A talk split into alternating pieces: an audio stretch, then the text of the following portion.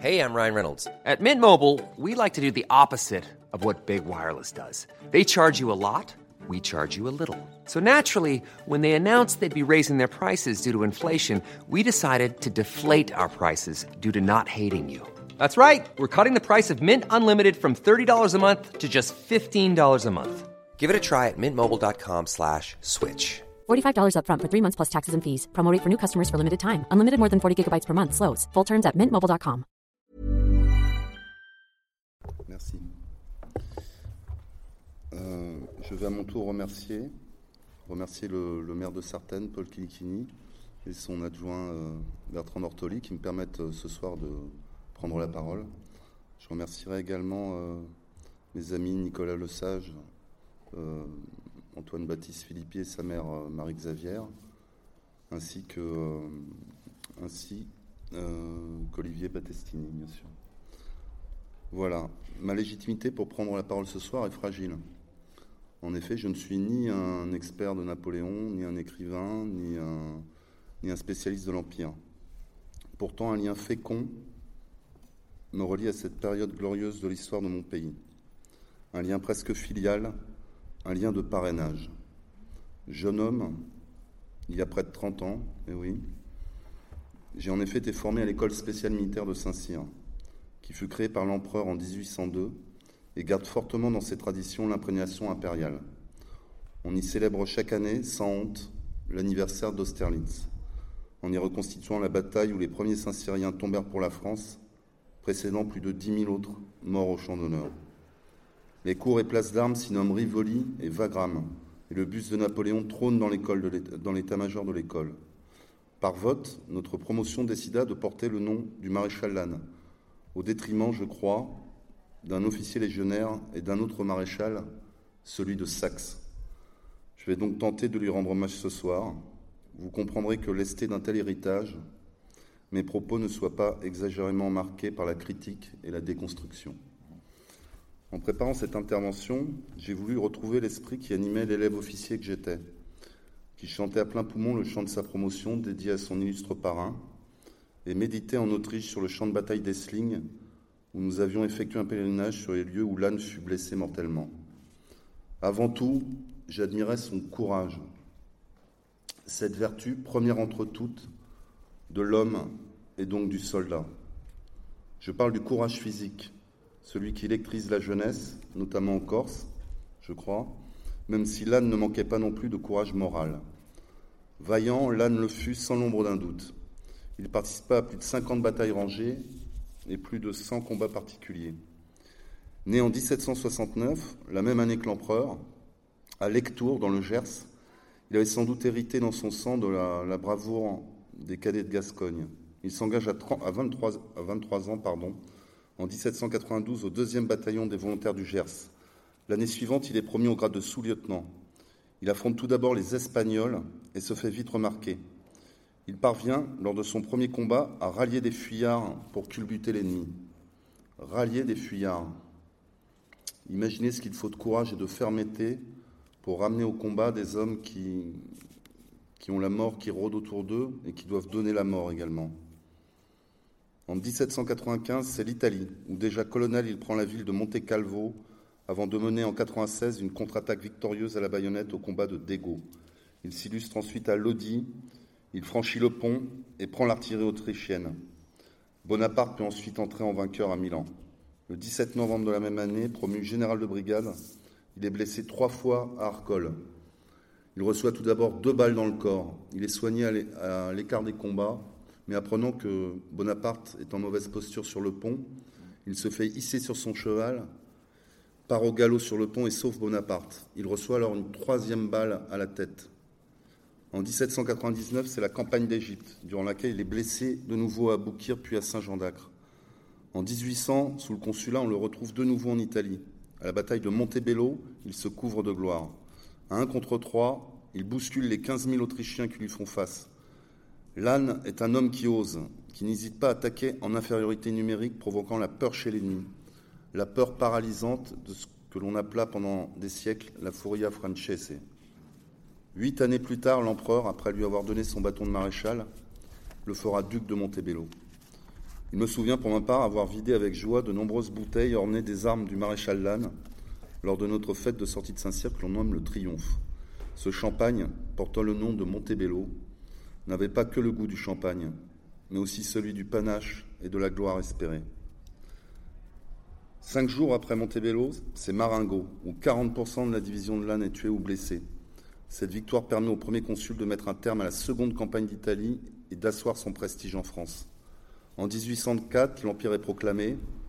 L'année suivante, à Ulm, le 5e corps de Lannes, accompagné de Murat, qui caracole à la tête de, de la cavalerie, mène la manœuvre de déception qui permettra un mouvement tournant victorieux face encore aux Autrichiens. La même année, toujours avec Murat, il use d'un subterfuge en se présentant simplement, avec un calme olympien, au général commandant la défense autrichienne et en le percevant qu'un traité a été conclu. Le général fait alors reculer ses troupes et l'armée française peut ensuite entrer dans Vienne. L'un des paradoxes de Lannes est qu'il était réputé pour sa violence et son emportement en dehors du service des armes, mais également pour son calme et son sang-froid au combat. Il était impétueux et ombrageux en dehors du champ de bataille.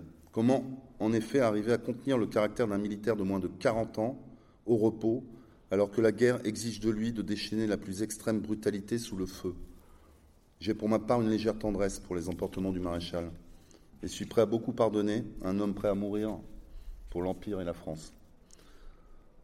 Lannes poursuit son chemin héroïque lors de la campagne d'Iéna en 1806. À Salfette, son corps d'armée tue le prince Louis de Prusse. Lannes, avec élégance, fait rendre les honneurs à sa dépouille. Il participe ensuite aux batailles d'Iéna, où il joue un rôle décisif, et d'Elo. À Friedland, face à 85 000 Russes, il est toujours à l'avant-garde, et avec les 12 000 hommes dont il dispose, il attaque encore et encore. Puis ce sera de nouveau l'Espagne, la Pologne et une nouvelle fois l'Autriche. En avril 1809, devant les remparts de la ville allemande de Ratisbonne, la troupe hésite. Il demande 50 braves pour escalader la muraille au moyen d'échelles. L'assaut échoue. 50 autres hommes se portent volontaires et sont encore repoussés. Lannes demande de nouveaux soldats pour accomplir cette mission. Personne ne se présente. Il s'empare alors d'une échelle et crie Je vais vous faire voir qu'avant d'être maréchal, j'ai été grenadier. La troupe, subjuguée, se lance alors à l'assaut. Ratisbonne tombe aux mains des Français. Lannes, une fois encore, a payé de sa personne. Il était aimé de ses hommes pour cette raison. Ah, ça s'est mis à parler un peu plus fort. N'oublions pas qu'il devint maréchal par ses prouesses guerrières. On peine à imaginer aujourd'hui ce que fut le parcours d'un homme tel que lui. On peine à l'imaginer car les circonstances terribles qui font le moule de tels individus n'existent pratiquement plus et empêchent désormais d'extirper de tels êtres de la glaise humaine. Il a combattu quasi sans discontinuer pendant 15 ans. Il reçut neuf blessures au combat. Imaginez le corps nu de l'âne, un corps balafré, couturé de toutes parts. Il fut touché par des projectiles sur l'ensemble du corps, à la tête, au cou, aux bras, aux jambes, à une cuisse, sans compter les coups de baïonnette et les chutes de cheval, dont l'une gravissime en 1809. Ce fut finalement un boulet lui emportant un genou qui lui fut fatal à Essling. Sur 26 maréchaux d'Empire, 21 furent blessés au feu. Ils reçurent en moyenne 4 blessures. L'âne se hisse donc par sa bravoure au firmament d'une aristocratie revenue à ses plus pures origines antiques et moyenâgeuses. Une aristocratie guerrière, une aristocratie par le sang versé. En un mot, c'était un brave. Ce mot était employé aux alentours de 1990 afin de désigner une personne sympathique mais limitée. Il est bien brave, euh, disait la jeune femme de l'amoureux transi mais malhabile. De nos jours, on a tout simplement oublié ce mot, au point qu'une candidate à l'élection présidentielle, pourtant sœur et fille d'officier, a inventé il y a quelques années le néologisme bravitude à la place de bravoure. En un mot, euh, L'âne, lui, pour sa bravoure, celle qui donne la gloire, fut récompensé du titre de duc de Montebello. Reçut un sabre d'honneur à Marengo, ainsi que de nombreuses décorations, dont la médaille de grand officier de la Légion d'honneur et la croix russe de Saint-André.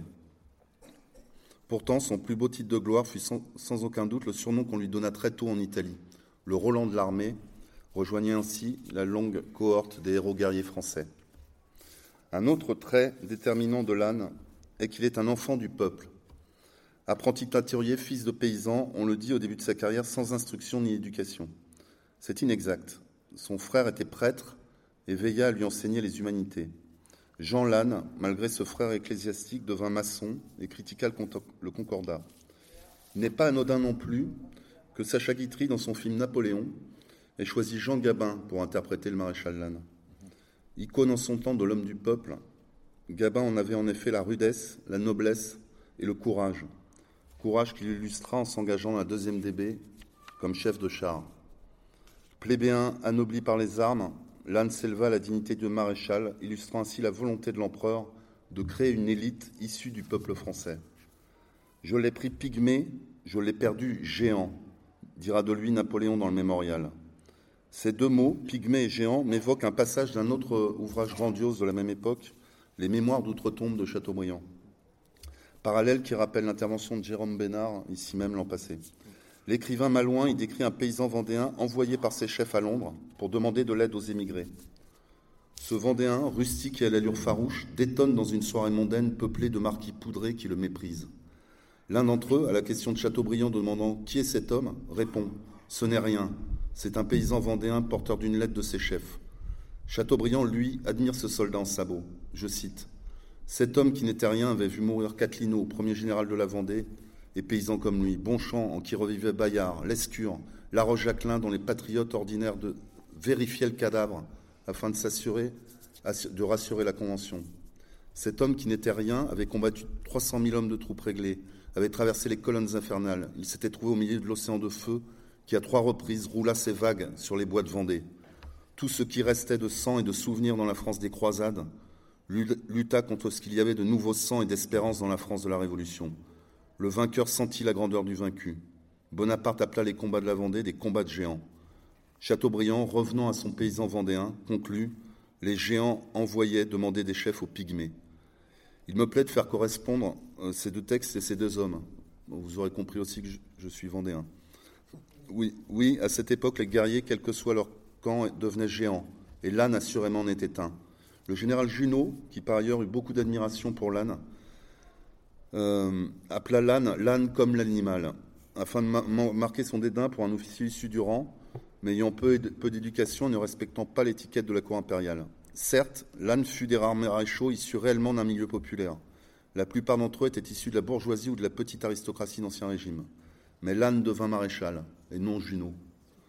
Troisième trait distinctif de Jean Lannes, après son courage et ses origines populaires, il est le préféré de Napoléon. Nombre d'historiens soulignent que l'âne était le favori de l'empereur. Ce n'est pas sûr. Certains disent que Duroc ou Bertrand étaient peut-être plus proches de Napoléon que l'âne. Cependant, l'empereur pleura la mort du seul maréchal qui se permettait de le tutoyer, de le sermonner et même de s'emporter devant lui. Relatant la mort de l'âne à Essling, Napoléon dira Je perds le général le plus distingué de mes armées, celui que je considérais comme mon meilleur ami. Oméhara, médecin personnel de l'empereur à Sainte-Hélène, relate pour sa part les propos de Napoléon ce jour-là. L'âne, le plus brave de tous les hommes, était assurément un des hommes au monde sur lesquels je pouvais le plus compter. L'esprit de l'âne avait grandi au niveau de son courage, il était devenu un géant. Le colonel Marbeau indique quant à lui, dès les premières affaires, Bonaparte, qui avait remarqué les talents militaires, le zèle et le courage de l'âne, lui accorda une grande part dans son estime et dans son amitié. Il ajoute Cette faveur suscita la jalousie de Murat. Murat trahira, tandis que Napoléon, méditant à Sainte-Hélène, considéra que l'âne ne l'aurait très certainement pas abandonné en 1814. Pour autant, au long des années, si Napoléon ne renia jamais son amitié pour l'âne, la relation avec le bouillon gascon fut fluctuante. Le premier consul, acceptait de l'âne sa franchise proverbiale et ses emportements en sa présence, mais son opposition concorda, alliée à une sombre histoire de dépenses non validées pour le traitement de la garde consulaire, provoqua une sorte de relégation de l'âne au Portugal où il reçut, de 1802 à 1804, la délicate mission d'obtenir la neutralité de Lisbonne. Discipliné, l'âne se résigna à cette affectation, au cours de laquelle il parvint à se faire un ami du régent du Portugal. Il subit alors l'hostilité de Talleyrand. Une inimitié profonde opposait les deux hommes. L'âne, homme intègre et intransigeant, ne supportant pas la duplicité du ministre des Affaires extérieures. Fort heureusement, le Portugal ne fut qu'une parenthèse. En 1804, L'âne revient aux côtés de Napoléon pour son sacre et reçoit la dignité de maréchal. Dans les années suivantes, les nombreuses lettres échangées entre l'empereur et son maréchal sont systématiquement marquées par des mots d'amitié et des expressions touchantes de loyauté et d'estime. Elles témoignent de la relation particulièrement forte entre les deux hommes. L'âne donna le prénom Napoléon à l'un de ses cinq enfants. Ce dernier eut pour parrain Bonaparte et pour marraine Joséphine. Napoléon ordonna des obsèques majestueuses pour Jean Lannes à l'église Sainte-Geneviève, désormais Panthéon, et décida des moindres détails de la cérémonie qui fut précédée d'un hommage national tout au long du retour de sa dépouille vers Paris. Si Ney fut le brave des braves, Lannes fut cet homme franc et loyal, le fidèle parmi les fidèles de l'empereur tout au long de leur épopée glorieuse. Lannes, enfin, fut un homme bon, sensible et magnanime. Je dois avouer qu'à 22 ans, lorsque l'on rêve play et boss, cette particularité ne m'avait pas sauté aux yeux. C'est en préparant euh, cette intervention à l'âge de 50 ans euh, que ces qualités me sont parues primordiales. En avril 1994, alors que Lannes, sous les ordres du général Dugommier, combat les Espagnols dans les Pyrénées, il capture des officiers émigrés qui luttent aux côtés des ennemis de la Révolution.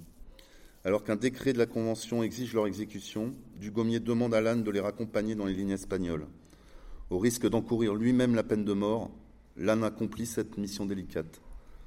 En 98, à Malte, il sort son sabre et se bat avec ses propres grenadiers pour protéger un couvent et ses religieuses.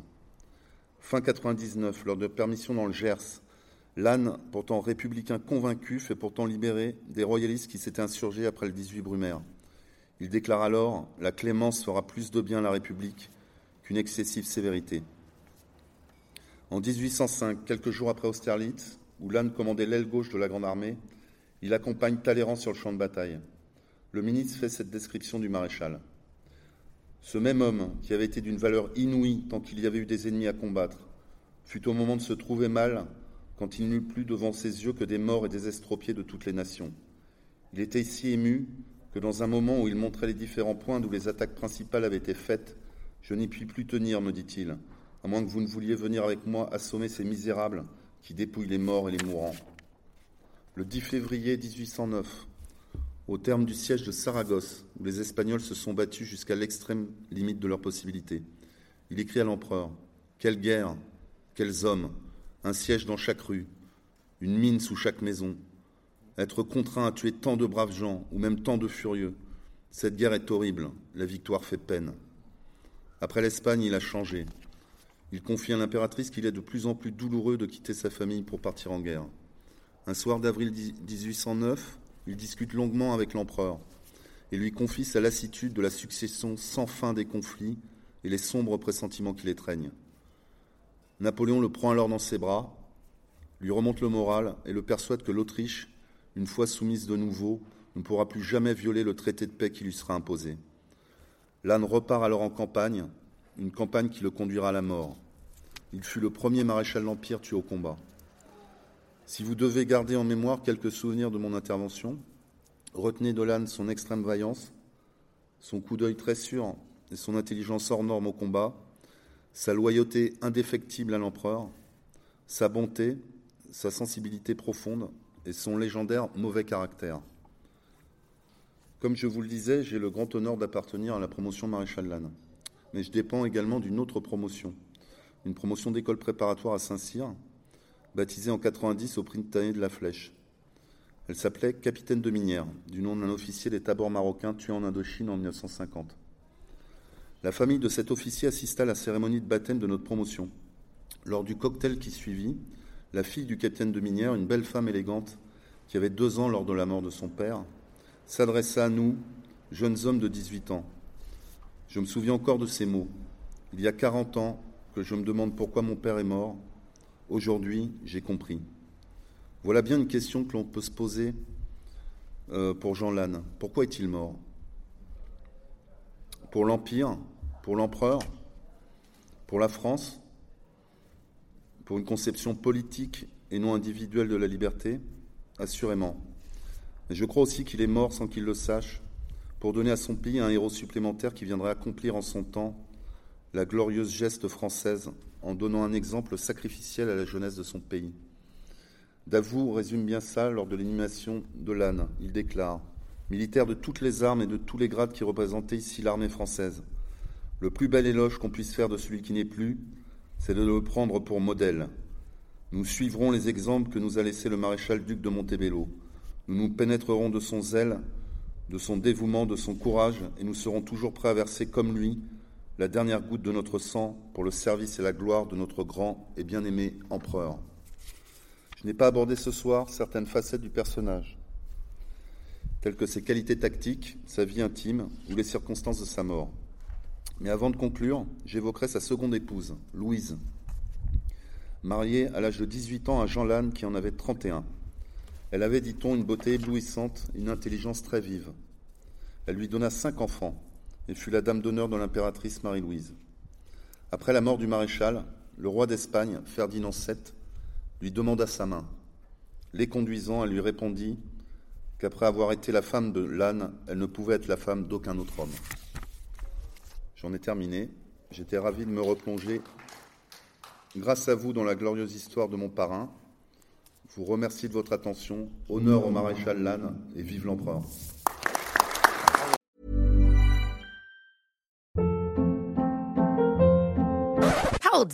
What was that? Boring. No flavor. That was as bad as those leftovers you ate all week. Kiki Palmer here, and it's time to say hello to something fresh and guilt-free. Hello Fresh. Jazz up dinner with pecan-crusted chicken or garlic butter shrimp scampi. Now that's music to my mouth. Hello Fresh. Let's get this dinner party started. Discover all the delicious possibilities at hellofresh.com.